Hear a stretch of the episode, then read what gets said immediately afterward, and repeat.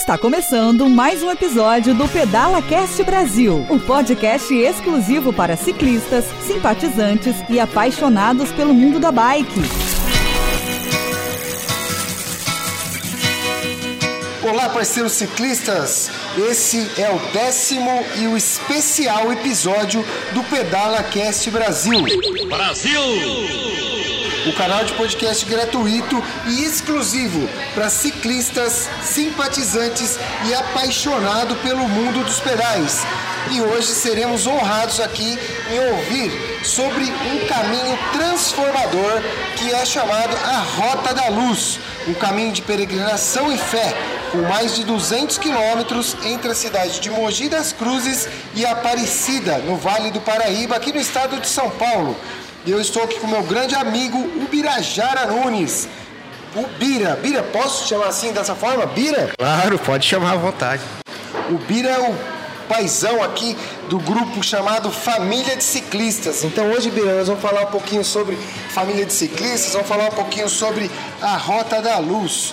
Então o Bira é uma pessoa fantástica, ouvinte. Eu estou aqui hoje muito mesmo honrado em poder dividir essa mesa com esse grande amigo, com esse ser humano fantástico que vocês conhecerão. Bom, o Bira vai trazer para nós, principalmente, o que o pedal transformou na sua vida, né? O que, que o pedal trouxe para ele de coisas importantes, de mudança de hábito e hoje, principalmente, Bira, eu gostaria depois de ouvir de você o que você consegue transformar a vida das pessoas com o pedal, cara. Você é um cara que a todo momento leva o pedal, a bandeira do pedal, a bandeira da bike à frente. Então, Bira, eu gostaria agora que você desse aí as boas-vindas, desse um alô aí para os ouvintes do Pedalacast Brasil. Olá, ouvintes, é uma satisfação estar aqui participando do Pedalacast, me sinto honrado número 10, né? É, número balístico camisa aí, ó. 10, né? É, camisa Vamos 10, lá. olha aí. E, pô, tô super feliz. Obrigado, Pinduca, pelo convite, Carlão. É, primeiramente, quero parabenizá-los pelo PedalaCast, é um sucesso, né? Que legal, Bira. A galera da família toda escuta e com certeza hoje o público tá lotando aí, vai, vai ouvir todas as nossas conversas. Que legal, Bira. Eu sou o Anderson do Prado, Pinduca, e estou aqui com meu irmãozão das pedaladas, e aqui que sempre está dividindo a mesa comigo, o Carlão, que juntos nós sempre norteamos essa conversa com os nossos convidados do PedalaCast. Carlão, seu alô aí para o nosso ouvinte. E aí galera, beleza? Mais uma vez atendendo os feedbacks que vocês mandam pra gente pro Instagram. Porque a ideia era sempre achar uma pessoa do grupo ou algum assunto relacionado. E dessa vez a gente conseguiu juntar o último agradável. E conseguimos achar o Bira aqui, que além de um líder de grupo aí, que vem crescendo cada dia mais na religião aí, é agora um dos responsáveis pelo caminho da Rota da Luz. Um caminho que já foi criado aí, que o pessoal tá usando tanto para peregrinação como também para treino. Então nada melhor do que o Bira aí que está à frente do assunto para conseguir explicar pra gente mais um pouquinho o que, que é a Rota da Luz e o principal de tudo que é a nossa ideia aqui, né? O que levou ele para esse mundo da bike. Legal, Carlão. E lembrando que esse podcast é editado pelo Marcelo Cardoso, nosso brother que fica nos bastidores, dando mais vida para esse podcast. E hoje eu quero agradecer principalmente aqui ao Fabiano e ao Guilherme, que são os sócios proprietários aqui do Duo Hamburgueria, que é o local onde nós estamos gravando. O Duo Hamburgueria fica aqui no centro comercial, no Convém Poema, em César de Souza, que é um ponto de encontro também, né, Birá? Onde a família se encontra para poder sair para os pedais, point, né? Nosso point de partida. É, dando, uma, dando uma referência pra galera aqui, pra quem sempre marca no posto de Eugim, é só virar à esquerda. Virou à esquerda, mais uns 300 metros já chegou no Convém em Poema já. E daqui a pouco vocês vão descobrir qual é o dia que o Bira sai com os pedais dele aqui. Vocês de todo o Brasil, quando estiver por aqui pedalando na região de Mogi, vocês vão ter o prazer de conhecer esse cara e esse grupo fantástico. Mas Bira, vamos lá, fala um pouquinho pra nós, Bira, de como a bike chegou na sua vida. Isso pra nós é muito legal, cara. Putz, cara, a bike, assim, já vou começar revelando minha idade, né? Tô com 45, com um rostinho de 20. É isso que você tá falando, isso é o que você tá falando, hein? A barba branca engana. A gente tem que, né, se valorizar, né? Claro. Mas então, e, pô, a bike, cara, na minha vida desde sempre, assim, o meu tio, pra você ter uma ideia, eu não sou natural de Mogi das Cruzes, né? Eu sou de São Sebastião, no litoral norte. O meu tio é dono de bicicletaria, cara. Então, assim, comecei a gostar de bicicleta desde pequeno, né? Legal. E ele tem a bicicletaria dele até lá, fazer uma propaganda aí, bicicletaria São Benedito em São Sebastião. Um abraço aí pro meu tio. Bom, enfim, E aí a gente vindo aqui para Mogi, já na década de 80, vindo morar aqui com a minha mãe, com meus irmãos. Em 87, é, 88 comecei já a pedalar aqui. Eu tinha duas bikes, né? A minha bike foi minha companheira, cara. Porque assim, Você começou a pedalar aqui quando o mountain bike surgiu no Brasil, ah, cara. Então, né? É, na verdade, o mountain bike é culpado de 90% das minhas amizades até hoje, cara. Que legal você dividir isso com a gente, Bira. Exatamente. O que, que acontece? Quando nós chegamos aqui em Mogi, eu fui morar no bairro do Rodeio com a minha bikezinha aí. Eu só pegava a bike, ia pra escola, saía da escola, andar de bicicleta, conhecer Mogi. Em 89 já comecei a trabalhar. Comecei a trabalhar, é, na época chamava-se contínuo, né? ainda não tinha o termo office boy. Office boy ainda era uma coisa muito nova. E aí, indo trabalhar de bicicleta, comecei a fazer as amizades com o pessoal também que era office boy na Câmara Municipal. E aí vou falar de um outro cara que eu conheci, um dos meus primeiros amigos aqui em Mogi, que é o Lúcio, do Jesus no Pedal. Puta, Lúcio, um abraço pro Lúcio, que esse cara também é, fantástico, mano. Ser humano Esse ano a gente boa. tá junto aí completando 30 anos de MTB, né? Então, assim, é uma satisfação muito grande poder até falar, citar o nome desse meu grande irmão aí, o Luciano. Que é responsável pelo grupo Jesus no Pedal, não é isso? Exatamente. Lúcio, forte abraço pra você aí, Tá com cara. os filhos aí pedalando forte e ativamente. Bom, e aí a bike da minha vida, eu indo trabalhar sempre, fazendo um resumão. Em 89 eu chego e paro numa banca de jornal no Xangai, cara. Essa banca de jornal tem até hoje lá. Que legal. Parava pra ver as notícias populares. e cara, o que que eu vejo? Uma Bici Sport, uma revista Bici Sport. Pera aí, galera. Pera aí, galera. Que negócio eu vou uma poeira aqui agora, mano. O mato tá alto aqui agora, Bira. Vocês querem a poeira um pouquinho mais alta ainda? Essa livraria que tem ali no Xangai ali, quando eu comecei a pedalar, quem abastecia aquela, a- aquela banca era eu. Olha aí, cara. Você tá vendo, você tá vendo como as coisas estão convergindo? Que nem criança agora. Porque na época, é legal curiosidade, eu trabalhava na, na Patão, e a Patão distribuía várias revistas para lugar. E eu trabalhava com uma cargueira. Agora pensa no cara subindo aquela. aquela porra dos Brutão. estudantes, É por isso que você entende que o cara é brutão, sobe desse morro todo dia, mano. E olha aí, reforça novamente, 90% das minhas, amizades, das minhas amizades até hoje foi a bike. Olha aí o Carnão. Que legal, cara. Naquela época a gente já se cruzava aí, não se conhecia, mas já se cruzava. Ele pegava a revista que eu abastecia. Tá vendo? Que da hora. E aí em, noven- em 89 eu pego, olho na, na vitrine da, da banca, tá lá Eduardo Ramires, campeão mundial de mountain bike expert. Na 1989. 89, quando ele foi campeão. E aí, meu irmão, o mountain bike entrou na minha vida. Comprei aquela revista. Eduardo Ramires, vou deixar aqui um abração pra ele, Bira, que ele também foi um dos caras que, durante o desafio Top Bike, sempre teve presente com a Old Bikes. É técnico hoje, é um cara. Olha aí, tá chegando um mimo do Dum pra nós aí, cara. Pô, esse lugar aqui é fantástico. Desse jeito nós vamos começar a bater cartão aqui, viu? Muito obrigado aí, Fabiano. Valeu. Então, o Eduardo Ramires, cara, é, hoje a gente já tem um- um- uma amizade, eu conheço ele através também do Top Bike, dos eventos de bike em São Paulo, né? Das copas de mountain bike que eu participava, que eu ia assistir também. Sempre encontrava ele, sempre falava, cara, você é o culpado da minha, da minha, né? Da sua é, paixão. Da minha paixão, cara. E assim, tenho uma admiração extrema. Inclusive no, no Top Bike, né, que você realizou no, na Igreja Nagal, que teve aquele grande evento lá de encerramento. Ele foi o cara que participou, inclusive, da corrida. Exato. E na hora da corrida eu fiz questão, cara, de ovacioná-lo, cara. Eu até tomei a palavra lá e falei, meu, nós estamos aqui diante do ícone do mountain bike brasileiro. E é legal, Bira, você falar nesse momento, porque o que acontece? Essa juventude, a galera mais recente do mountain bike, está curtindo uma fase muito boa, né? Que é uma fase onde o recurso, a tecnologia ajuda muito.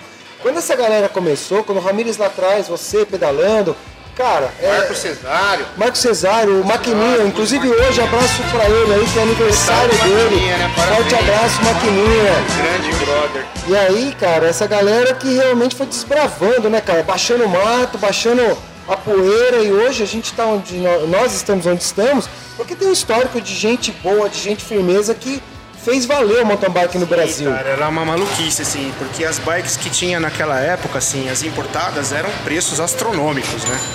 Hoje a gente tem muito mais acesso, né? O mercado se abriu aí, as bikes nacionais também chegando forte cada vez mais. Mas para você ter uma, ter uma ideia, naquela época, o cara que tinha uma Stamp Jumper aqui em Mogi, era o Cesário e o Guera, cara. Dois, Eu me bacana. lembro. Assim, forte abraço pro Guera também, né? mano. Esses caras que tinham as bikes top. E o Marquinhos já competindo nos- nas Copa House, né? E a gente torcendo muito por ele. E, bom, conhecendo os amigos aí que eu tenho até hoje. E a minha bike era uma Ranger. Olha Ranger. só, guerreira, guerreirona. Guerreira. E eu ainda com aquela paixão da bicicross, da Extra Light, fui numa loja de artesanato na época, aqui em 1990, comprei aquele vitral. Uma tinta artesanal e pintei os aros da minha Monarch Ranger de vermelho vitral. Parceiro, é, esse, esse episódio tinha que ser com Bira, tinha que ser o número 10. Cara, muita coisa boa, Carlão. Mas sabe o que é legal, cara? Que a gente fala assim, a gente tem uma, uma mania de dizer na língua dos pedais aí que a gente fala que tem os dinossauros da bike. Por que, que dinossauros? A gente quando começou, ó, a minha primeira mountain bike foi uma Caloi Ranger branca, né? Que ainda a gente falava ainda que o, o cubo dela ainda ele era aspirado ainda, né? Com o freio cantilever, os primeiros que tinha. E eu tive a sorte de pegar, porque eu trabalhava só para manter a bike, a gente era o Rapid Fire. Foi o primeiro Rapid Fire que tinha lá na região. Na época, se o Tchaka estiver escutando aí. Thumb É Shift. o Thumb Shift, que era o botãozinho Senhora, galera, eu tô falando que tô me sentindo um menino novo Aí hoje. o que, que é legal, cara? É difícil você achar na região caras como o Bira que tenham essa vivência do início no mountain bike. Porque assim, se você pega os caras de hoje, porra, o cara nasce, não que o cara nasce Nutella, mas já, o cara já nasce montado numa Facilidade, Specialized. é, a facilidade da tecnologia. Tecnologia, né, cara? o Mas acesso. assim, O Vou falar uma coisa custo-benefício pra hoje você, é muito assim, bom. é. Mas assim, é muito louco, cara, porque a gente vai começar a falar daqui a pouco da, da questão da família de ciclistas. Mas veja bem, em 90, 89, nos, digamos assim, na primeira fase do mountain bike, eu participei em 91 da primeira Copa de Mountain Bike aqui em Mogi, da Desafio Serra do Itapetí, né? Foi organizado pelo Petr Ivanovic e pelo Zumbi. amigo, meu Foi parceiro. lá de no Pico do corridas. Urubu, cara, a primeira Copa. E eu tenho vídeo disso. Foi meu primeiro tombo. Cara, eu tenho vídeo disso e mostra todos os dinossauros no vídeo. Tá lá no meu FB lá. Só dá uma entrada lá nos vídeos, tem lá nos álbuns. É, os pioneiros de Mogi. Inclusive, eu tô tentando fazer um documentário a respeito disso. Já entrevistei o Lúcio. Legal. Tô entrevistando o Nelson. Puxa, não posso falar, não posso deixar de falar do Nelson. Meu parceiro da- do, do início do mountain bike também. É, as histórias que a gente tem aí, cara, se a gente for discorrer, vai dar capítulo 10.1, 10.2 até o 10.3. Legal, é isso aí, O Bira. Nelson também é um cara legal pra gente entrevistar também, Bira, porque o, o, o Nelson ele tem uma história no mountain bike muito bonita também. A gente brinca aqui em Mogi assim que ele é o senhor Specialized. Exatamente. Inclusive, ele tem, a, ele tem isso, isso é gravado, o quadro dele é assinado. Você quer melhor do que isso, cara? Então. Legal. Pelo criador Mogi das da Cruzes. Specialized, o Mike das- Synergy, né? velho? É, Mogi das Cruzes, aqui região do Alto Tietê, em São Paulo, é o berço, né? Um dos berços aí do Brasil, talvez. um... O Mike São José Synergy, ele autografou a bike do Nelson em Guararema, cara. Eu sou testemunha disso. Ele teve aqui em Guararema, pedalando com a Cláudia Franco, né? Do Ciclo Femini. E aí nós, coincidente, nos coincidentemente, nos encontramos lá em Guararema. A família de ciclistas tem foto com o Mike Synergy. E a gente, aqui em 2019, desde 2018, estampando a marca Specialized em nossa camisa. Legal, mas o Bira, é o seguinte, cara, eu gostaria de dar início agora a, a nossa, o nosso bate-papo sobre a Rota da Luz. A Rota da Luz é um caminho com um pouco mais de 200 quilômetros que sai daqui de Mogi, vai até Aparecida, no Vale do Paraíba, pelas áreas rurais, por muita estrada de terra. Eu, Bira, já tive o prazer de fazer essa Rota da Luz eh, caminhando por duas vezes e já fiz de bike também, junto com o Soares, um dos entrevistados aqui. É um caminho que eu sou suspeito falar e hoje eu gostaria de ouvir todo o seu envolvimento, a sua paixão, o seu comprometimento com essa rota que não só uma rota de treinamentos, mas uma rota de fé, uma rota talvez de espiritualidade e não de religião especificamente. Fala um pouquinho para nós como que está hoje seu trabalho voltado para a Rota da Luz. Ô Pinduca, você falou tudo, cara. É uma rota espiritual, né? Essa questão da religiosidade, graças ao bom Deus, nós vivemos num país laico, né? Onde todas as religiões, todas as manifestações religiosas são respeitadas. E isso é maravilhoso. E a Rota da Luz, ela foi criada em 2016, né? Eu tive presente no lançamento.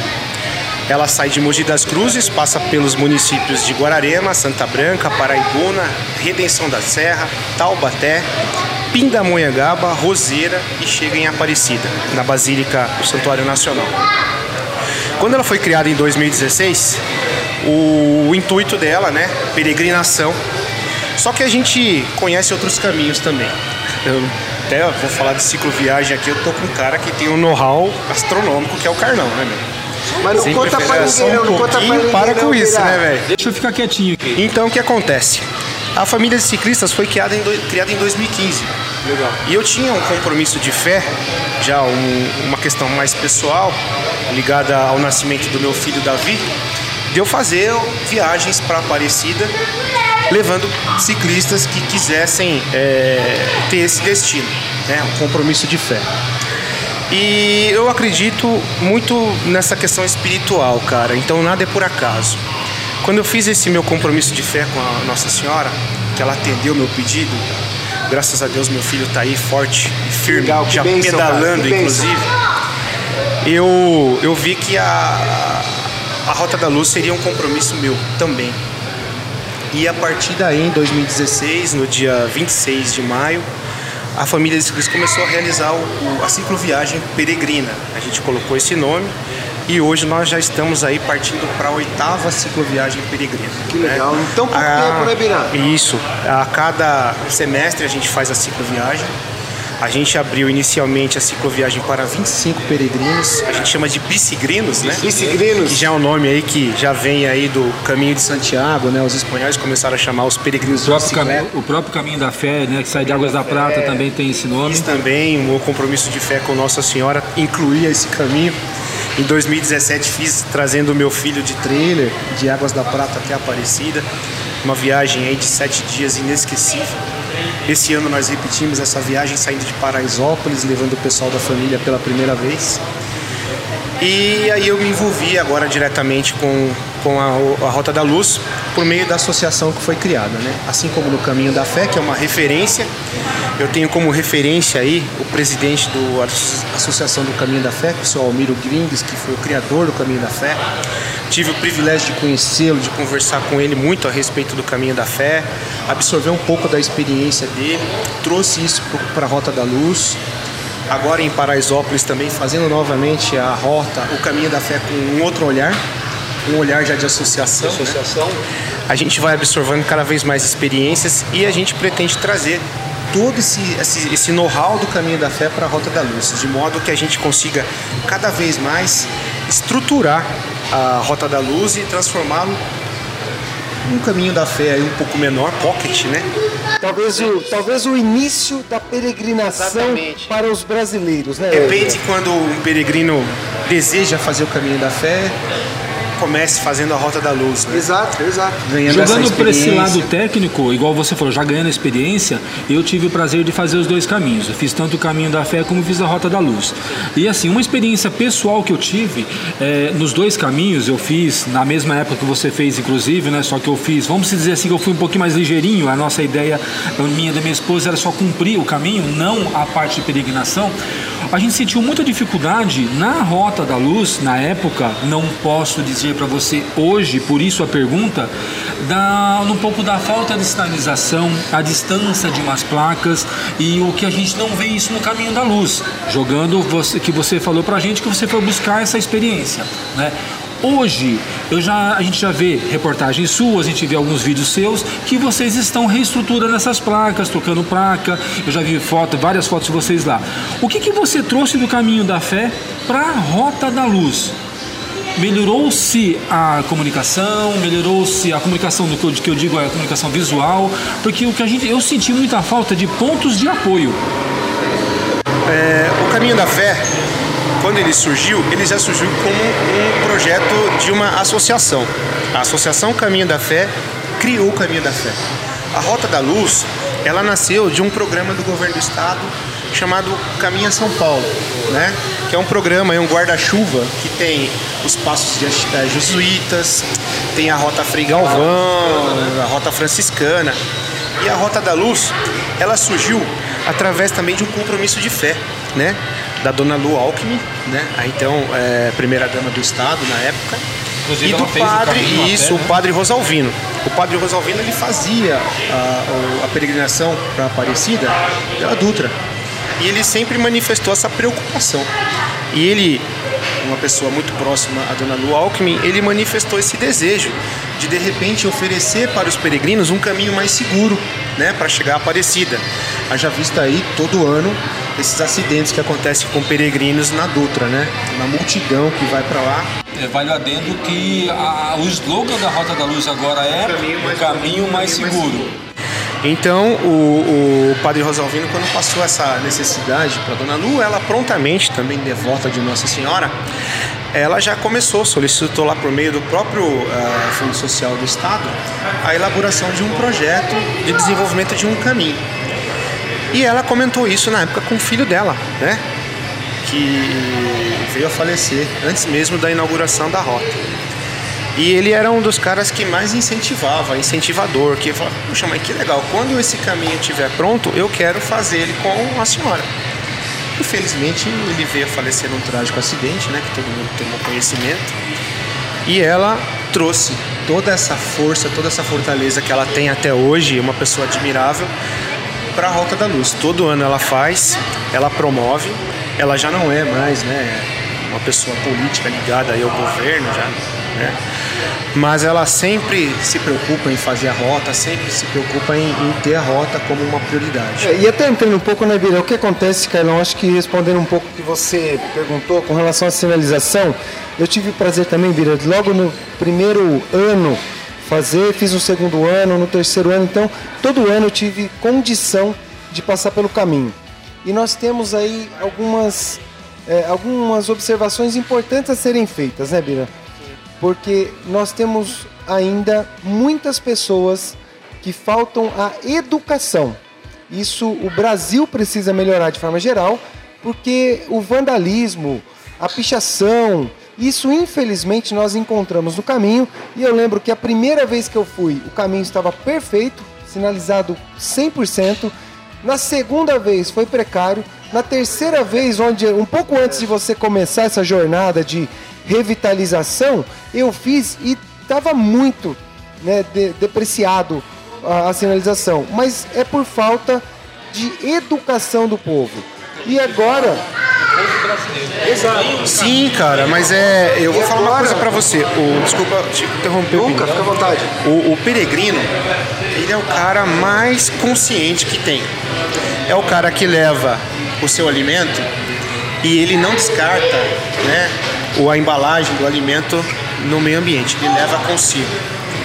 Mas existem sim, infelizmente, pessoas que, que nem fazem o caminho, que não têm o entendimento do caminho e às vezes são até moradores locais que poderiam de repente transformar esse caminho em algo rentável para eles, porque isso acontece com o surgimento de pontos de apoio, com pousadas, com restaurantes. É, mas como é o começo, né, Biro? O que acontece? É, é, também existe uma questão aí é, racional, monetária, porque conforme as pessoas vão usando, você vai, hoje você está à frente da associação, você vai melhorando a estrutura, divulgando, mais pessoas frequentam, começa a ficar interessante o cara montar uma pousada, montar um barzinho, montar uma recepção. Então acho que uma coisa vai levando a outra, é uma bola de neve, que o início é muito difícil, né, desencadear tudo isso, mas eu tenho certeza que com o passar do tempo e com o trabalho, isso vai acontecer. Sim, é, só, só complementando, Pinduca, é, falando, né, depois que houve essa, essa saída da Dona Lu do governo do estado, a Rota da Luz ela permanece, ela permanece no programa Caminho São Paulo, né, Caminha São Paulo, e diante disso, como você comentou, no primeiro ano estava tudo bem sinalizado, no segundo ano já começou a haver algumas deficiências, no terceiro ano já placas sumiram, tô, é, os outdoors já rasgados. O que, que acontece? Por que, que surgiu a associação? Justamente por isso. Porque a associação viu que se não fosse criado uma entidade mais vinculada propriamente ao caminho, ficasse somente na mão do governo do estado, ela correria o sério risco de não existir mais. Exato. Mas o que que acontece? O peregrino, ele se apropria, cara. É fascinante esse mundo. você faz parte dele. Peregrino se apropria e nós somos peregrinos. Exatamente. Então a gente viu a necessidade de mobilizar, de sensibilizar as pessoas em cada cidade. E foi o que a gente começou a fazer. Como eu já conhecia muitas pessoas de pousadas por todo o caminho, eu comecei a entrar em contato, né, via rede social com esse pessoal e começar a fomentar a possibilidade da gente estabelecer a criação de uma associação. Foi aonde a gente se aproximou de um grupo de, de, de pessoas do comércio das cidades, peregrinos, né? E também peregrinos empresários que se interessaram em ajudar. E com isso, esse ano, no dia 4 de setembro, foi criada a Associação dos Amigos da Rota da Luz. Que legal. Ô, Bira, agora eu queria que você entrasse um pouco na questão do grupo, das pessoas que queiram, que queiram, que tenham vontade de fazer a Rota da Luz. Como você orienta os seus amigos na família de ciclistas? Como que você daria aí uma orientação para quem quer pegar sua bike, descer aqui em Mogi das Cruzes e seguir a estrada, seguir o caminho? Existe, um, existe um guia, existe uma orientação. Isso, nós desenvolvemos, um, desenvolvemos recentemente um guia, né? Todo digital, a gente prefere não fazer nada no, em papel. Hoje em dia a gente tem que usar a tecnologia a nosso favor, né? A Rota da Luz oferece um passaporte que a pessoa retira no ponto de partida, que é a estação Estudantes. Então a pessoa chega em Mogi das Cruzes, ela vai até a estação Estudantes na bilheteria, fala que vai fazer a Rota da Luz e lá o pessoal que atende, que vende os bilhetes do, do trem, eles fornecem esse Legal. passaporte que a pessoa já faz o primeiro Totalmente gratuito. totalmente gratuito. Além do passaporte, ela pode baixar um aplicativo, né, no programa Caminha São Paulo, que tem a Rota da Luz e tem os leitores de QR Code. Olha que legal. Em cada cidade existem os leitores, existem os pontos de registro e a pessoa, o peregrino, pode fazer esse registro via QR Code e assim que ele co- completar em torno de sete registros, o certificado digital já é criado, Emitido emitido. Ele recebe esse certificado digital, ele imprime e vai ter a sua lembrança aí de ter feito e realizado a Rota da Luz. E aí vai pra parede Vai e a pra galera vai parede. contar a história, né? Exatamente. E o que, que postar nas redes sociais, É, né? Fiz a legal. Rota da Luz. Mas também com o passaporte, chegando na Basílica de Aparecida, indo na Secretaria Paroquial, ele vai emitir o certificado impresso lá, né? Atualmente a gente está com um probleminha lá. Né, é, justamente por isso que a associação foi criada, os certificados impressos acabaram. Então a gente está correndo aí para a gente emitir novos certificados. Que faz parte, é o período o que de ajuda, né? O que ajuda bastante com a criação da associação foi a nossa aproximação com o governo do estado. Nós já tivemos duas reuniões com a Secretaria de Turismo do estado. Hoje o contato da associação já está no site oficial da Rota da Luz do governo do estado. A pessoa já entra em contato via rede social, WhatsApp com a associação. A partir do momento que entra em contato, a gente já passa todas as informações, envia o guia peregrino em PDF para ele, insere ele no cadastro, no calendário peregrino, que é onde ele faz por meio de Google, Google Formulário o preenchimento do seu cadastro. A gente vai acompanhá-lo nessa jornada de Mogi das Cruzes até Aparecida. Tudo de forma sigilosa. Tudo de forma sigilosa. Ele também é adicionado num grupo, caso ele queira, no WhatsApp, onde existem peregrinos que já realizaram a rota e são voluntários que fazem toda a orientação durante a jornada. Se ele tiver alguma dúvida, se ele tiver alguma eventual necessidade de um socorro, de uma prestação de serviço. Agora mesmo a gente está com o pessoal da Seta Amarela, que é um grupo que faz acompanhamento de peregrino, chegando em Taubaté. Um abraço pro Luiz, pro Josimar. Eles estão acompanhando os peregrinos que saíram de Mogi no dia 2 de, de dezembro. Estão chegando lá em Taubaté, acabaram de passar lá na Serra de Redenção. Hoje nós estamos gravando dia 6 de dezembro de 2019, galera. E o pessoal está sendo monitorado. Nesse momento, o pessoal já está aqui no grupo, eu estou vendo aqui, perguntando se o pessoal já chegou em Taubaté, se está todo mundo bem. Ou seja, nós temos voluntários ao longo de toda a Rota da Luz, Que legal. que o peregrino pode ir com toda a segurança, hoje sinalizada, melhor sinalizada. Fala pra mim, Vira, qual é ah, o pré-requisito? O que, que você de- deixa de orientação para quem quer fazer? É um cara que já está andando de bike, é um cara iniciante, cara que comprou a bike a semana passada. O que, que você orienta para que a pessoa faça com pouco sofrimento. Quando você vai para uma via de peregrinação, 200 quilômetros, vai ter o desconforto do banco, vai ter o cansaço físico, mas é óbvio, tem uma satisfação muito grande. Mas diz aí quais são as orientações, principalmente para quem tem muita vontade, mas ainda não é um ciclista veterano. Olha, para tudo a pessoa precisa se preparar, né? No caso do bicigrino, ele comprou uma bike essa semana e eu não recomendo ele fazer a Rota da Luz amanhã, né? Ele precisa se preparar. Vou dar um exemplo já na família de ciclistas. Quando a pessoa entra na família de ciclistas, no grupo, a gente tem quatro pedais por semana. Esses quatro pedais eles são divididos em light, moderado e pesado. A gente sempre orienta quem está começando a iniciar no light, né? Porque o que acontece? Fala para nós, Vira, o que, que é light para o pessoal aí que está chegando para entender? É um pedal aí de mais ou menos uns 20 km, 25 km, sem muita altimetria, né? Legal. Sem muito morro, sem muita subida, até para que a gente possa durante esse primeiro pedal, assim que a gente está conhecendo o ciclista no grupo, a gente consiga fazer uma avaliação. Na família de ciclistas a gente tem vários monitores, a galera se apropria do grupo. Eu só eu simplesmente hoje coordeno o grupo. Que legal.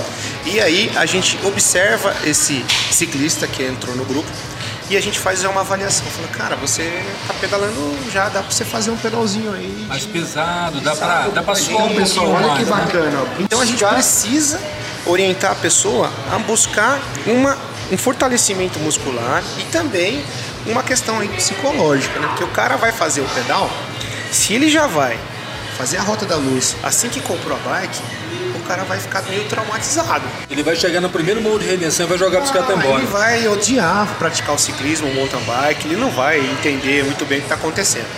Ao contrário de quem, quando a gente orienta, daqui a pouco o cara tá comprando uma nave espacial, cara, porque o cara se apaixona pelo, pelo universo que legal essa orientação, Bira. E assim, ó, eu até brinco, meu irmão me ensinou isso, essa é uma fala dele, do Alex, um Tuca, que fez conosco no episódio anterior, que quando a gente está começando, a gente é perna mole, né? Exatamente. Perna mole é o cara que está começando, ainda tem que se fortalecer, tem que ter pedal na veia, tem que começar a girar. Aí é o perna mole. Perna mole, peba. Peba, é o começo. Mas a gente pode dizer que também que o perna mole também serve para o cara que já está pedalando há muito tempo. Sim. Porque o cara vai lá, faz um treino pesado.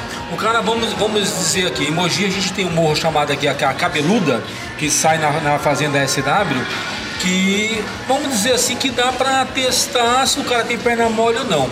Só que o cara é bruto, o cara sai de boa. Só que o cara, quando desce, ele tá de perna mole porque não aguentou subir aquele coisa. É. Então, perna mole tem os duplos sentidos aí, viu? O cara que tá começando hoje, a pedalar. Hoje é o cara que tá cara tá começando. Tá é, o cara que tá começando então, a pedalar. E geralmente, Pinduca, o cara que comprou a bike recentemente, ele precisa ter uma noção básica, né? De trocar um pneu, de fazer uma manutenção na bike. Porque senão, se ele resolve comprar a bike e já ir fazer a rota da luz, por exemplo, e ele não tiver o mínimo de conhecimento de manutenção, ele está na roça, cara, literalmente. Porque ele vai estar tá na zona rural e ele vai estar tá longe de uma assistência técnica. E assim, uma coisa que é interessante, né, Bira? Os grupos, acho que são assim os melhores caminhos para quem está iniciando, né, cara? Exatamente. Você tem os caras solidários, a galera da bike é uma galera do bem, é uma galera que vai ceder o seu tempo, vai ceder o seu conhecimento, vai ajudar. Então, hoje, família de ciclistas é uma referência aqui na região, mas qualquer lugar do Brasil que você esteja e vai começar a pedalar, busca um grupo, vai buscar a parceria dos grupos. Essa é uma dica que a gente sempre dá, né? Eu não recomendo ninguém sair para pedalar sozinho, no mínimo em dupla, né? Justamente pensando nessas questões aí dos perrengues, né? Da pessoa passar mal, ter uma uma queda de pressão, o que é muito normal quando a pessoa começa a pedalar. Porque o que acontece? Quando a pessoa começa a pedalar, ela sempre liga a questão da bicicleta à sua infância. Só que na nossa infância a gente pedala no bairro da gente, pedala a gente pedala no parque, é, a gente pedala pouco, a gente vai na padaria buscar pão. Então, quando a gente pega a bicicleta justamente para fazer, para praticar um esporte, e graças a Deus a gente está vivendo um momento do ciclismo no Brasil apaixonante, assim, que todos os lugares que a gente, todas as cidades que eu vou, todos os lugares que eu vejo, todas as postagens das mais diversas nos grupos de bike, A bike está em todos os lugares, os grupos de bike Isso estão se é organizando. show de bola o pedal Anchieta que teve aí recentemente, meu Deus, cara, 40 mil ciclistas, cara, é fantástico, sensacional. impressionante, impressionante. Muita gente queria ter ido, não conseguiu, seria 80, 100 mil. Pra falar que o primeiro pedal Anchieta oficial teve 15 mil só. Exatamente, você imagina, cara. Mais que o dobro 40 dos mil. ciclistas estão lá. Então, vou falar um pouco da nossa terra aqui, de Mogi das Cruzes, né, cara? A gente está muito bem localizado. A gente está pertinho de São Paulo. A galera dos grupos de bike tem vindo cada vez mais frequentar aqui a região. Nós estamos aí, ontem inaugurou o Natal de Luzes de Guararema, que é uma puta de uma atração turística. O pessoal da bike vai começar a vir frequentar o, o, o pessoal, cidade, já- a região. o pessoal do- dos amigos do pedal de Jacareí já estão programando vir para cá de bike para visitar o Natal de Luz. Todos os grupos estão se organizando para ir fazer esse pedal. A gente teve aí recentemente o, o af- asfaltamento do Morro do Zecão, né? Fiquei sabendo nisso, fiquei triste pra caramba. Mais um playground da gente acabou. E aí? Então, mas aí vai favorecer também o deslocamento da galera, mas assim, aquela galera que gosta de uma descida mais agressiva, mais no meio da terra, quem desceu, desceu, irmão. Agora acabou, agora é asfalto, até os speedeiros vão começar a ir pra Guararema pela, Agora pela estrada de, de Luiz Carlos. E aí tá democratizando. Todo Tá democratizando, né? A gente pedalar, entende, a gente né? traz a galera do A necessidade do pessoal da, que mora, dos moradores, para eles é um, é, um, é, um, é um benefício muito Mas grande. fica a minha reclamação. Fica, né, é quem fez, fez, né, Carlão? Quem fez, fez. E olha só, Mogi. A gente tá falando de grupo de bike. Mogi é abençoada, cara. A gente tem mais de 20 grupos de bike aqui. Então o cara se quer pedalar sozinho, com todo respeito, é cabeça dura. Porque o cara pode procurar os grupos. Ciclista é igual em qualquer lugar do mundo, velho. Ciclista é parceiro, sangue ciclista bom. é sangue bom, ciclista ajuda. Se ele tiver um gel só na bolsa e você estiver no perrengue, ele racha o gel com você, cara. Se você tiver pior que ele, ele vai dar o gel pra você. Ele vai dar sua garrafinha d'água cheia pra você tomar. Se tiver Então é parceria. Vai te empurrar, vai te empurrar, vai te ajudar, deixar não no vai te largar na- sozinho na trilha. Agora, se você estiver sozinho, o risco é muito iminente. Então é melhor evitar. Legal. Bira, pra fechar aqui a Rota da Luz, eu gostaria que você falasse pra nós, isso é uma curiosidade minha, com a galera que vai pela primeira vez e não está habituado, faz as- apenas os pedais é, de grupo durante a semana, fala um pouquinho o que é você conviver com esse cara a primeira vez que ele vai para uma peregrinação, enfrentando o sol, a chuva, o vento, o frio. Tenho certeza que você- já passou por todas as experiências com quem é iniciante. Conta um pouquinho pra nós. fascinante assim, né, cara? Porque assim, hoje a gente tem um perfil de ciclista na família, na família de ciclistas, que quando a pessoa chega, ele já fala: "Quando que vocês vão para a Rota da Luz?" Aí eu falo assim: "Nossa, você já quer fazer a rota?" Eu falo assim: "Cara, eu tô aqui para isso, cara. Eu quero me preparar para ir para a Rota da Luz." E a gente entra naquele lance de espiritualidade, né? Às vezes o cara nem é católico, não é devoto de Nossa Senhora, mas cara é transformador. Eu já tive depoimentos aí que me emocionaram, me emocionam até hoje, né? do cara chegar assim achando que ele tá indo fazer um rolê de um passeio, né? um pedal de lazer, curtição. E quando chega na Basílica, cara, o cara treme. Desmorona, né? O cara treme, cara. O cara fala: Meu, eu não sei o que aconteceu comigo, mas eu tô diferente. Então você poder acompanhar isso é, é, é uma benção, cara. E assim, cada, eu posso fazer mil vezes, né? o Carlão sabe disso, uma cicloviagem. Cada vez que você vai no caminho, você tem um olhar diferenciado. Pela Associação dos Amigos da Rota da Luz, eu tenho feito uma campanha, eu acredito que vocês já viram na internet, que chama Olhar Peregrino.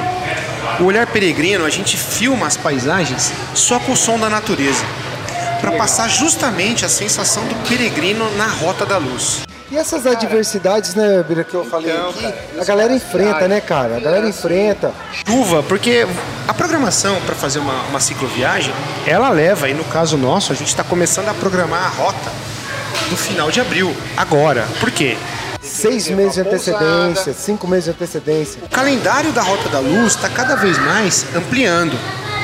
Justamente por causa dessa questão da associação, da gente estar divulgando nas redes sociais, dos peregrinos estarem divulgando, da sinalização já está melhor, melhor adequada agora, a gente vai melhorar no ano que vem cada vez mais.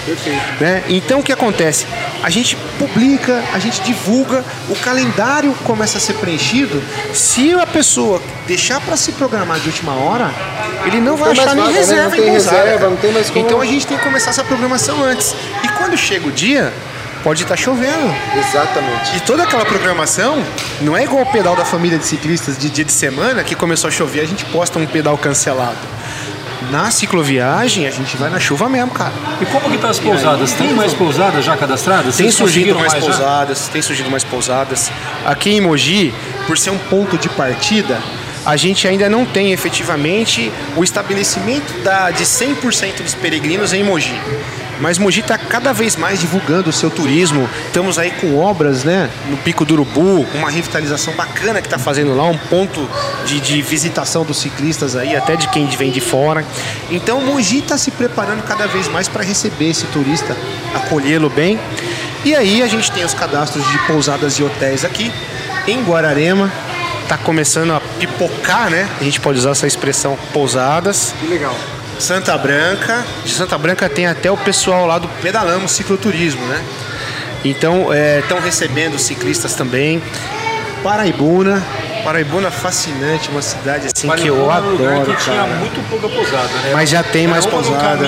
A do Santo Agostinho que era no meio San- e tinha mais o Santinho. Santinho, O Santinho não, agora já tem mais, já tem o de Luca, tem o Vila de Luca, tem o, o Santinho, tem a Neide, tem a Dona Maria, tem a pousada do Casarão, que já é em redenção do nosso amigo Thales, tem o Daniel Pereira, tem a Muita Marlene. gente, né, cara? Que legal. É importante falar isso, porque gente. o cara que está conhecendo agora a Rota da Luz, o cara que está escutando a gente, com certeza já está se fazendo essas perguntas na cabeça.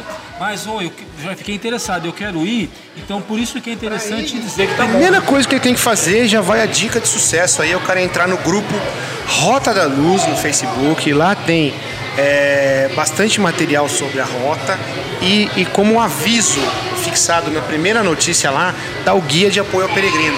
Esse guia de apoio ao peregrino tem todas as pousadas cadastradas, tem o link do Google Maps. O cara baixa em PDF, clica no link do Google Maps, já vai abrir o smartphone dele, a rota completa. legal, então ele já vai lindo. com a rota completa.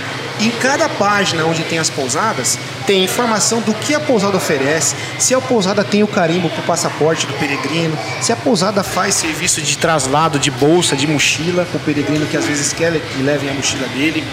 Tem a localização. O cara tá na rota, ele quer saber se ele tá muito perto da pousada ou tá longe, ele clica no, Google, no link do Google Maps que tem no- na página da pousada que ele vai ficar e o Google já abre e já vai direcioná-lo, vai dizer quantos km que ele tá distante, tem o link do cadastro, tem o link de avaliação. Cara, a gente também legal. faz uma avaliação, cara. Tem avaliação da pousada.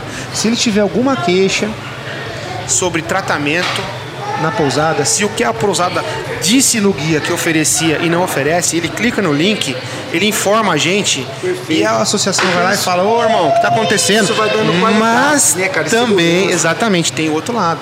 O elogio, né, cara? Elogio pra gente Se foi muito isso, bem atendido, a gente vai lá e vai qualificando a pousada no atendimento, né? Perfeito. Então é um trabalho que a gente está fazendo aí de fomentar cada vez mais a rota, de trazer esses donos de pousada que são voluntários, diga-se de passagem. Eles não só hospedam o peregrino, Ser humano bom, eles né? acolhem, cara. Eles acolhem, eles dão segurança, dão carinho, acompanham o peregrino. Eles fazem questão de acompanhar você até a sua chegada em Aparecida. Legal, Bira, nós poderíamos falar mais cinco dias aqui desse assunto, Ah, com certeza. mas nós vamos Luz encerrando. é. É, o lugar é fantástico, é espiritualmente muito bacana, vale a pena. Fica o convite aqui do PedalaCast Brasil para qualquer ciclista do Brasil, que se tiver a oportunidade de conhecer, é o início da peregrinação na vida do ciclista. É uma, uma, um caminho abençoado, com certeza. Mas, Bira, nós vamos ter que fechar esse bloco. E eu vou agora aqui chamar o nosso jabá, que são os nossos apoiadores, Bira, que estão conosco sempre, apoiando o canal, que é importante. Hoje, mais uma vez, agradecendo aqui o Du Hamburgueria. E agora vamos ouvir um pouquinho sobre os nossos outros parceiros. Um forte abraço lá para todos eles que estão conosco aqui no PedalaCast Brasil. HTS Consulte Soluções em TI apoia o Pedala Cast Brasil. Na HTS você conta com equipes especializadas em suporte técnico, segurança da informação e serviços de nuvem. Deixe a HTS assumir a TI de sua empresa. Saiba mais em www.soluçõesemti.com.br. A Porto Seguro, representada pela SGO Seguros, apoia o Pedala Cast Brasil e oferece a oportunidade para você ciclista proteger a sua bike em cada um dos seus pedais com o seguro de bike. Preserve o seu patrimônio durante a sua diversão. Entre em contato com a SGO Seguros pelo WhatsApp 011 947 93 8038. Bom, e seguindo agora no bloco 2, Birá, agora vai falar de uma parada que eu adoro, que eu amo, que é a organização de corridas de bike. Opa. E como eu tenho lá o manual do gestor de corridas de mountain bike, que está na Hotmart, são 244 páginas de muito assunto, eu gostaria de pedir aqui a tua colaboração com esse assunto, seu, sua opinião, Birá. Eu queria o seguinte, Birá. Você sempre foi a maior ou uma das maiores equipes no desafio Top Bike, que por sinal ano que vem a gente já tá com a cara no gol para anunciar aí o retorno. Ô, oh, não me fala isso que o meu coração até palpitou agora, cara. Verdade? Já fica aí os ciclistas de ouro. Olha aí, o cara deixou para anunciar no número 10, hein? Já tá na ponta da agulha, tá prontinho já, hein? E aí, Bira, eu queria Faz ouvir... isso comigo, não. Não, será um fantástico. Com certeza voltaremos melhores do que nós é, tiramos de cena esse Olha aí, família, Top Bike 2020, hein? Eu queria ouvir de você quais são os itens, Bira, que você observa na organização de uma corrida para que você tenha confiança em envolver as pessoas que são seus amigos no grupo Família de Ciclistas. É suspeito falar do, da minha prova, da prova do Desafio Top Bike, porque é um negócio que eu sou apaixonado, mas fale com referência a qualquer evento que vocês resolvem participar. Quais são as principais observações feitas por você? Pinduca, primeiramente, cara, a infraestrutura. Primeiramente, a infraestrutura. O cara, o cara tem que oferecer uma infraestrutura, começando pelo estacionamento, né? Quando os caras chegam de carro com a sua bike, o cara quer o mais urgente possível ir pro gate de largada, cara. E aí o cara quer chegar com o seu carro ali, guardar o carro no local bem apropriado, adequado. Lógico, geralmente são em sítios, fazendas, é, clubes, mas enfim, o local adequado. Mas é, vou abrir um parênteses aqui, primeiramente para falar o seguinte: tô com saudade do Top Bike, cara. Porque assim, isso, cara. olha, e não é só eu não, cara. A família de ciclistas inteira tá com saudade. A gente sempre foi muito bem acolhido. E aí eu entro nesse segundo ponto, segundo quesito que eu acho extremamente importante, o acolhimento, cara. O ciclista ele quer ser bem recebido. Desde a hora que ele pega ali o kit dele, né, a camisa dele de participante, a plaquinha, tal, a atenção é indispensável. Depois disso, a gente vê a questão da sinalização sinalização, a infraestrutura no quesito também de pronto-socorrismo, né? Do monitoramento dos guias, o pessoal que faz acompanhamento, os apoios, o pessoal da moto, do Jeep. Cara, é uma estrutura que se a gente for parar para observar, é uma grandiosidade e é uma baita de uma responsabilidade. Quantas vezes eu te encontrei, Pinduca, você, cara, desde a largada até a chegada do último participante, você não para, você não sossega, você tá com a sua moto para cima e para baixo acompanhando todo mundo, sempre antenado, a sua família toda envolvida, a sua esposa então, a Xênia não tem nem o que falar, cara. Se todas as organizações de prova tivessem uma Xênia, Pô, é o braço cara, direito e esquerdo nota juntos, 10, cara. cara, assim, no tratamento, na parte de inscrição, sempre muito atenciosa com todo mundo, sempre, vocês sempre preparados para atender bem. E a gente sente falta, cara, de verdade, assim. Primeiro porque Mogi das Cruzes é uma cidade privilegiada no quesito ciclismo, no quesito grupos de bike e ela precisa ter uma competição, uma representatividade de competição como ela sempre teve. Então o Top Bike está deixando esse vazio aí pra gente. Então, pô, eu tô feliz pra caramba de ter essa notícia no número 10, de eu estar presente para ouvir essa informação aí que já Que deixou legal. meu coração palpitar. Primeiro vai um beijo pra Xênia lá, mulher que eu amo, que cuida da minha casa, cuida de nós. Então a Xênia que cuida de cada ciclista. Um grande abraço cuida, pra Xênia. Se quiser, eu saio daqui, você não não. Cuida também, cuida também de cada ciclista. Amor, Andréia, te amo, viu? Um beijo. Olha, salvou, hein? Salvou, salvou. E o Bira, é o seguinte, vocês sempre fizeram festas, cara, no Desafio Top Bike. Eu queria que você falasse da recepção na arena de concentração, para dar um toque aí para os organizadores de todo o Brasil sobre essa importância de ter um espaço para sua equipe na arena. Fala para nós desse item específico que lá no livro tem todo, toda a descrição de como tem que ser. Mas eu quero ouvir de você que é um cara que está na prática, que está lá levando a galera. É, então, vou contar um pouco da experiência nossa, né? A gente participou de algumas provas, a lógica a Top Bike a gente teve presente em todas. A gente participou também da Copa Vale, estamos participando do Desafio Rural, teve a última etapa agora na semana passada, o evento aí do pessoal da organização de Guararema. E o que, que a gente vê na necessidade da organização para os grupos? Essa questão da arena está muito próxima à parte da premiação, né? Importante. Junto com a chegada também, porque a chegada ali, ela, a, a família sempre teve uma característica e, e o mais bacana de tudo isso, cara, eu acho que a gente até de uma certa maneira a gente fomentou isso. Hoje a gente vê mais equipes recebendo os, os atletas, mas a gente sempre palpou por essa, essa necessidade, né? De sempre quem chegar primeiro acolher quem vai chegando. Então a pessoa, no caso da família, o ciclista chega, todo mundo que está no, no apoio recebe o ciclista. O ciclista vai lá para nossa tenda de apoio, toma sua hidratação ali, seu suco, come alguma coisa e volta para a linha de chegada para receber quem ainda não chegou. E a motivação, cara, porque é, isso fica da- a registrado. galera Porque da o cara, é o cara tá cansado, o cara se deu o máximo.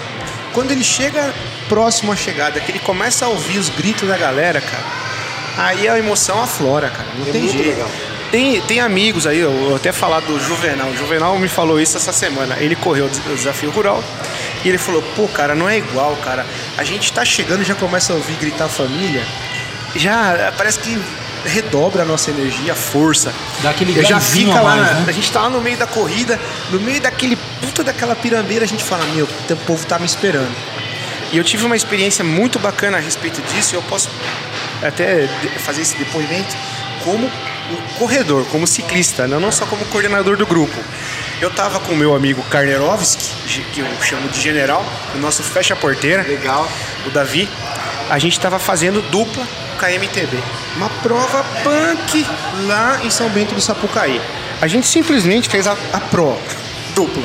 A gente fez a Só luminosa. guerreiro, só guerreiro. A gente fez a Serra da Luminosa, que são 24 km ali, subindo a serra da Mantiqueira para chegar em Campos do Jordão. Estávamos fazendo lá a Luminosa, eu e ele, e coincidentemente a gente parou na Dona Inês, né? Que é uma pousada que recebe os peregrinos do Caminho da Fé. Paramos a Dona Inês falou assim: nossa, o horário tá baixo, estamos com tempo, né? Pra gente dar uma descansada. Cara, a gente se subestimou, subestimou muito a prova. Quando a gente deu pra perceber, estava achando que nós estávamos esperando um pelotão. Quem que chega? Chega um quadriciclo do apoio, cara. A gente era simplesmente os últimos, cara. Vocês estavam achando que tava na frente. O bonitão. Eu achei que a gente tava no meio. Eu achei, eu achei que a gente Galáctico, Eu achei, eu achei Cheguei na frente, achou que tava na frente. Eu achei, não, na luminosa, muita pretensão, né? Muita pretensão da nossa parte. Cara, eu fui perguntar pro, pro cara do apoio, ele até meio que assim, gentilmente se afastou um pouquinho e falou no rádio, base, encontramos os últimos. Cara, isso aí é coisa de ciclista veterano, mano. Imagina Começa- isso. é, eu não sei se foi porque a gente tava fazendo o caminho da fé, aquelas, aquele sentimento de peregrino aflorou, e a gente resolveu peregrinar em vez de competir, Virou, né? virou perna mole na parada. Daí resolveu passear. Cara, a gente chegou na última linha de marcação por volta da uma da tarde, o fechamento da lista era uma e meia. Lá no topo, na divisa de Minas com São Paulo, o cara do apoio chegou pra mim e falou assim: Irmão, e aí? Vocês estão afim de apoio? Eu falei, mano, pode ir embora, porque eu conheço meu parça, a gente vai finalizar isso aqui. E fica tranquilo, pode ir lá fazendo a premiação da galera, pode ir lá entregando o como é. troféu, que eu tenho certeza que você vai ver lá um grupo chamado Família de Ciclistas, vai estar todo mundo na linha de chegada esperando a gente. Se for sete da noite, a galera tá lá. E cara, a gente tá no vídeo desse evento, na chegada, a galera toda da família esperando a gente. É uma energia Os caras né, filmaram. cara? É muito legal. Uma energia assim inacreditável, cara. A gente tava em São Bento do Sapucaí, a galera parecia que eu, eu me senti em Mogi, cara. Me Olha senti que show de bola. E os caras vieram falar com a gente, falaram assim, meu, o que, que é isso, cara? Eu falei, meu, isso é energia positiva, isso é a vibe da família de ciclistas. Que legal, Virá. E agora nós vamos partir aqui pro nosso bloco 3, que é um bloco showzinho de bola aqui, que é um bloco que eu gosto de anunciar. Ô, Pijuco, você não tá Junto com o comendo a Carlão. batata Dudu, cara. Pô, O Carlão tá acabando com a eu batata pro Dudu aqui. final aqui. O Carlão, eu acho que ele ficou Mano, eu sem tô com almoçar fome, eu não hoje. almocei então hoje, cara. Ele tá mandando a batatinha. Tá até falando um pouco hoje, viu, Vinte? só tô observando. hoje, o essa Carlão tá batata um rústica. Dudu, fala aí, Carlão. caras mandaram a batata rústica maravilhosa aqui. Eu ainda não consegui experimentar não, mas o Carlão já comeu 90% da parada. Bebe assim, fica pro final. E agora, Carlão, então você vai anunciar aqui o nosso hashtag. Eu também pedalo. Pô, até que enfim tirar a palavra desse cara, hein?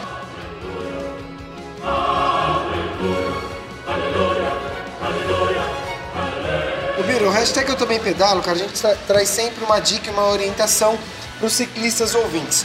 Eu vou pedir para você uma dica, pode falar do que você quiser como ciclista agora e não como organizador. Qual é a grande dica do ciclista para quem está nos ouvindo, Bira? Pedale junto, nunca pedale sozinho. Pedale sempre com um parceiro. Essa É é, é, a essência. Eu acho que é a dica crucial, né? E não se preocupe com a sua bicicleta, irmão. Se você começar a pedalar, se você se apaixonar pelo esporte como a gente se apaixonou, o céu é o limite. Daqui a pouco você tá vendendo o carro para comprar uma bicicleta. E Isso é fato, hein, galera? Quem tá no mundo da bike, quem não tá no mundo da bike ainda, acha que é meio viagem. Mas quem já tá no mundo da bike é impressionante como a gente se apaixona pela bicicleta e incorpora ela no dia a dia. É muito transformador na vida das pessoas, principalmente porque fala muito da questão de saúde e mais do que isso, do convívio entre pessoas. Pedal não é um esporte solitário, tá certo? Por isso que a dica do Bira é muito válida nessa nossa chamada do hashtag Eu Também Pedalo.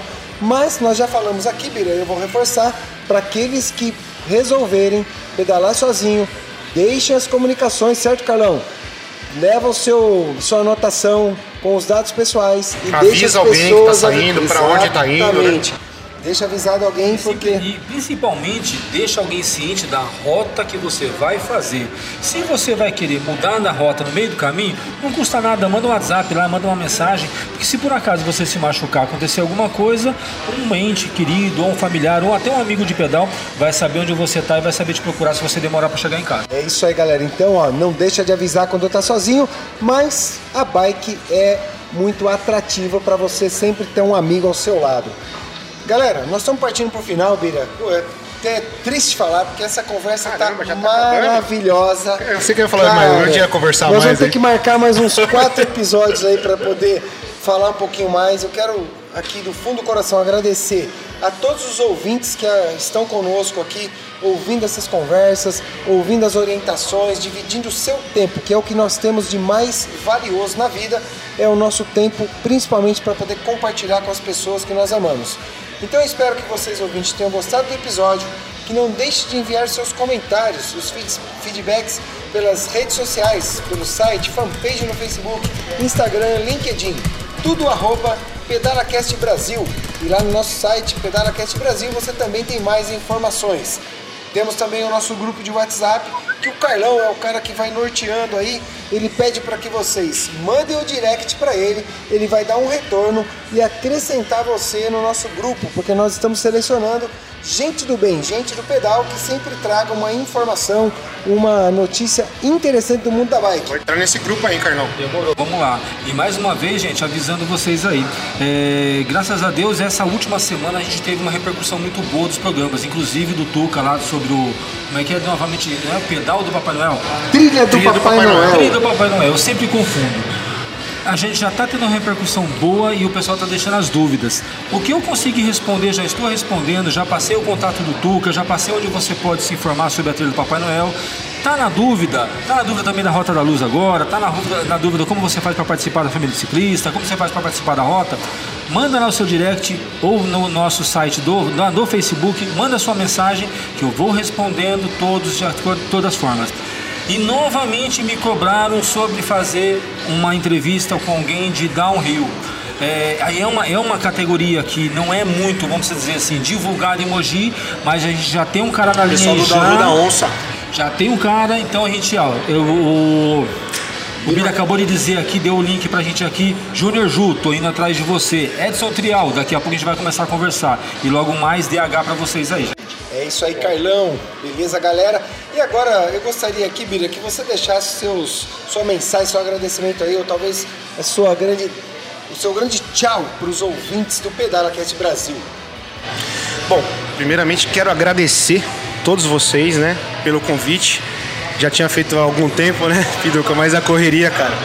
quatro pedais por semana, eventos, competições, cicloviagens. Ah, isso que é justificável Cara, correria, gente. filhos, esposa, e aqui eu vou abrir o meu, meu agradecimento especial à minha esposa, Juliana, que ela é minha maior apoiadora, minha parceira, tá comigo nisso. Se ela não acreditasse no, na família de ciclistas, acreditasse em mim, talvez nada existisse, né? A gente precisa sempre de uma pessoa ao nosso lado que nos fortaleça. E essa pessoa é você, te amo, viu? É isso aí, hoje, hoje esse É, podcast tá cheio de amor aqui, que beleza, hein? Cheio de Agradecer os coraçãozinho meus filhos, né? Que hoje é o sentido da vida. Tudo que a gente faz quando tem filho é pensando neles, né? Então, meu grande abraço pro Samuca, pro Davi e pro meu gordinho Lucas. Amo vocês, filhos. É, o pessoal da família, mandar um abraço pra todo mundo. É, eu não faço, eu, não, eu só coordeno, cara. A família de ciclistas ela é gerida por um monte de gente. Aliás, todo mundo que entra e se apaixona pelo grupo, se, a- se a- apodera dele, Se apodera, se, ap- é, se apropria, né? se apropria do grupo. se torna um, um responsável pelo grupo.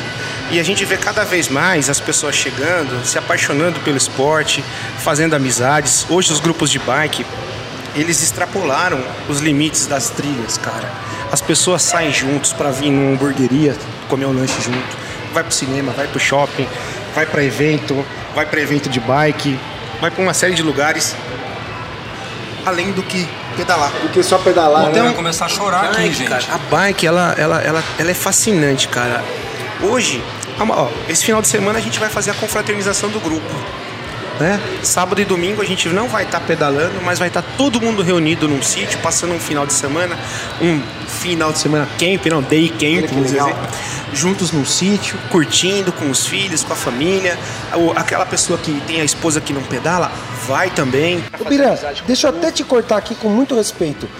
Quem tiver interesse vai encontrar a família do ciclista no Facebook digitando lá um hashtag Família de Ciclistas. É isso mesmo? Família de Ciclistas, né? No Facebook, a gente tem também o Instagram. Todos os álbuns de pedal a gente posta no Facebook, compartilha algumas imagens no Instagram. Temos os vídeos, é, tem todas as informações. O pessoal que começa a pedalar no grupo, assim que inicia no grupo, a gente já adiciona no WhatsApp, né? Para ficar mais próximo aí das informações de pedal. As cicloviagens, se alguém tiver interesse, a gente não restringe a cicloviagem, mas a gente dá preferência para quem está pedalando no grupo. Perfeito. Né? Até porque quando a gente abre inscrição, cara, é um fenômeno. Eu abro a inscrição para a Rota da Luz, por exemplo, se eu abrisse agora, daqui 40 minutos já estava fechado a turma. E são em média de 35 a 40 ciclistas. Gente. isso aí só significa que você vai ter que ter mais grupos, mais pessoas, mais trabalho, Exatamente. mais gente. mandar um abraço para todos os coordenadores de grupo que a gente chama de CO, né? O CO dos grupos de bike aqui de Mogi, em especial com o irmão Daniel Roberto do Kaki Bikers, o Carlão que tá aqui na minha frente, que foi aí o precursor do Força no Pedal, né? Idealiza- idealizador. do Força no Pedal, um baita de um grupo bruto. Hoje né? eu sou Pedala Nós Cast temos Brasil. aí também o Sérgio Irano, do Moji Bikers. É, vou começar a citar aqui o Luciano, Jesus no Pedal. Tem uma série, tem o. o- bom, vou começar a É citar melhor gente. nem, é melhor Cara, nem continuar porque é tanta monte de- gente. Vamos fazer outro programa Tem o André do se pedal, alguém, do pedal o o alternativo. jeito Tem, aqui. cara, grupo de bike para você pedalar, não falta em Mogi, não pedale sozinho, pedale sempre com alguém, chame os amigos, cada vez mais desponta grupo aí na, na cidade. Isso é muito bom. Tem espaço para todo mundo, tem trilha para todo mundo.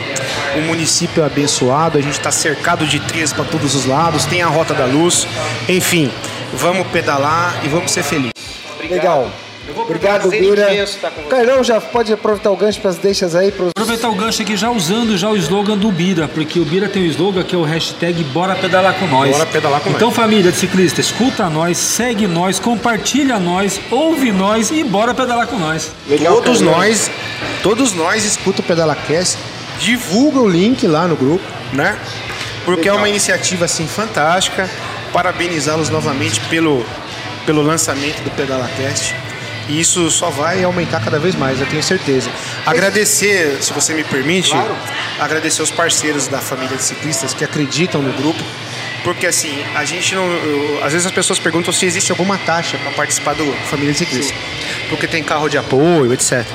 a gente não tem taxa nenhuma. A pessoa vem pedalar no grupo por livre e espontânea vontade, é gratuito. Não necessariamente precisa adquirir a camisa do grupo, a pessoa vê a galera tudo com camisa e quer ter a sua, né? Mas não é obrigatório. Agradecer a Ciclo Ipiranga, na pessoa do Edson, da Elise e do Fernando, os parceiros, né? Patrocínio Master. Agradecer a Fontágua, na pessoa do seu Vitório de Belo e do Gabriel. Agradecer até ver que são tantos patrocinadores, né, cara?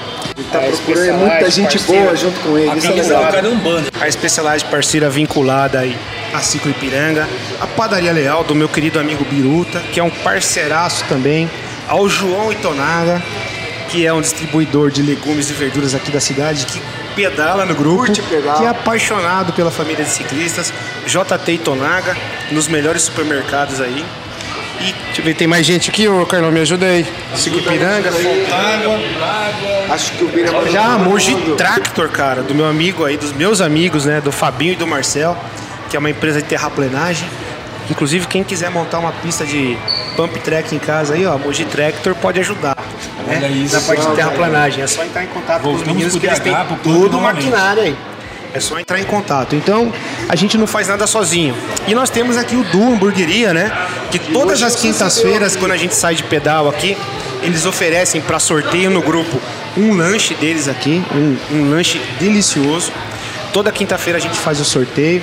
Agradecer ao pessoal da pastelaria maquinista, do Marcelo e do Jonas também, que eles oferecem um lanche também pro ciclista Legal. que vai lá com a gente às quintas-feiras. E o Convém Poema, né? Que nos convidou para realizar as saídas dos pedais daqui. E cada vez mais a gente está sendo acolhido com muito carinho por todos. E a gente espera que em 2020 a gente possa ampliar essa parceria e cada vez mais fomentar o esporte com as saídas aqui de César de Souza, que é um bairro que tem uma localização privilegiada para os ciclistas. Está na reta, na rota aqui de Sabaúna, de Guararema, enfim, o roteiro da trilha do mountain bike da cidade. Legal, Bira. E eu fico muito feliz e a gente abre esse espaço, Bira. Nós somos o primeiro podcast exclusivo do Brasil para ciclistas simpatizantes, para apaixonados. E quando a gente vê tanta gente envolvida, ajudando a fomentar esse mercado, a fomentar a saúde, nós ficamos muito felizes. Então eu vou finalizando aqui. Eu quero agradecer a você, ouvinte, que esteve curtindo conosco esse episódio. Se você estava lá no Spotify, não deixe de clicar no botão seguir. E se você estiver no iTunes, deixe as cinco estrelinhas e façam os seus comentários. Nós estaremos sempre à disposição para responder e cuidar de vocês como nós cuidamos no dia a dia de cada ciclista que cruza o nosso caminho. E para vocês que ficaram conosco até agora, nós nos vemos nas estradas. Valeu, galera! Um abraço!